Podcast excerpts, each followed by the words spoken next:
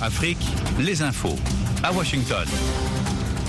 Vous écoutez VOA Afrique, il est 14h à Washington DC, 18h en temps universel. Rosine Mounezelo dans ce studio pour vous présenter ce bulletin d'information. Bon après-midi et bienvenue. Le procès historique du massacre du 28 septembre 2009 en Guinée est suspendu depuis lundi, les avocats boycottant les audiences pour obtenir d'être payés au bout de huit mois a constaté un correspondant de l'AFP qui devait lui-même témoigner. Un collectif d'avocats comprenant ceux de l'ex-président Moussa Dadis Camara et d'une dizaine d'anciens officiels militaires et gouvernementaux avait donné aux autorités jusqu'à lundi pour satisfaire leurs demandes. Constatant le boycott, la Cour a renvoyé le procès à la semaine prochaine, a rapporté le correspondant. Deux soldats et 55 terroristes, dont plusieurs hauts responsables militaires de l'État islamique en Afrique de l'Ouest, ISWAP, ont été tués lors d'une opération conjointe des armées du Niger et du Nigeria menée du 6 au 28 mai. C'est ce qu'a annoncé lundi l'armée nigérienne. Selon la même source, cette opération terrestre et aérienne visait à maintenir la pression sur l'USWAP et à couper les voies d'approvisionnement des groupes armés terroristes. L'ONG Human Rights Watch a dit craindre lundi un usage excessif de la force par la police lors de futures manifestations politiques en République démocratique du Congo, après les félicitations du président Félix Tshisekedi à un commandant de ce corps.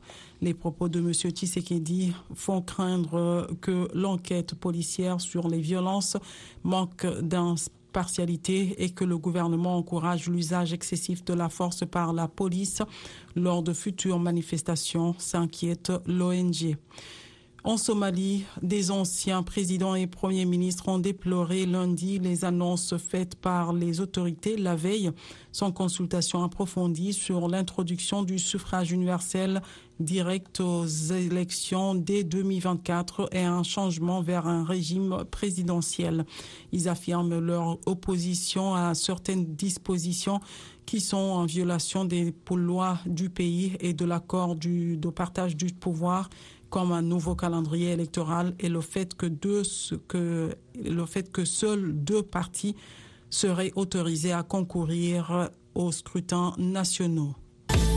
VOA Afrique en direct de Washington. Au Zimbabwe, l'opposition a dénoncé lundi le chaos, voire une tentative délibérée d'éliminer toute dissidence lors des élections générales prévues dans quelques mois. Nombre d'électeurs se trouvant radiés des listes électorales ou inscrits dans des bureaux éloignés de leur domicile.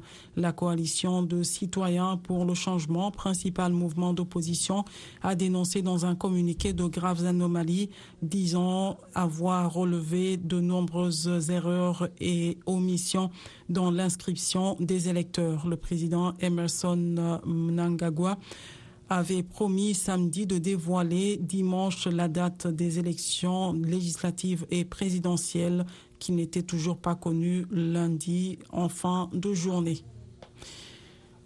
Les Américains célèbrent ce lundi le Memorial Day, observé le dernier lundi de mai. Il honore les hommes et les femmes qui sont morts en servant dans l'armée américaine. Nous ne pourrons jamais rembourser entièrement la dette que nous devons à ces héros déchus. Mais aujourd'hui, nous nous engageons à nous consacrer à nouveau au travail pour lequel ils ont donné leur vie, a dit le président Joe Biden dans un communiqué sur le site de la Maison Blanche. De vastes exercices associant environ 150 avions de combat de pays occidentaux, dont les États-Unis, le Royaume-Uni et la France, ont débuté lundi en Finlande, en Suède et en Norvège, a annoncé l'armée de, de l'air finlandaise, organisée tous les deux ans par les pays nordiques depuis 2013.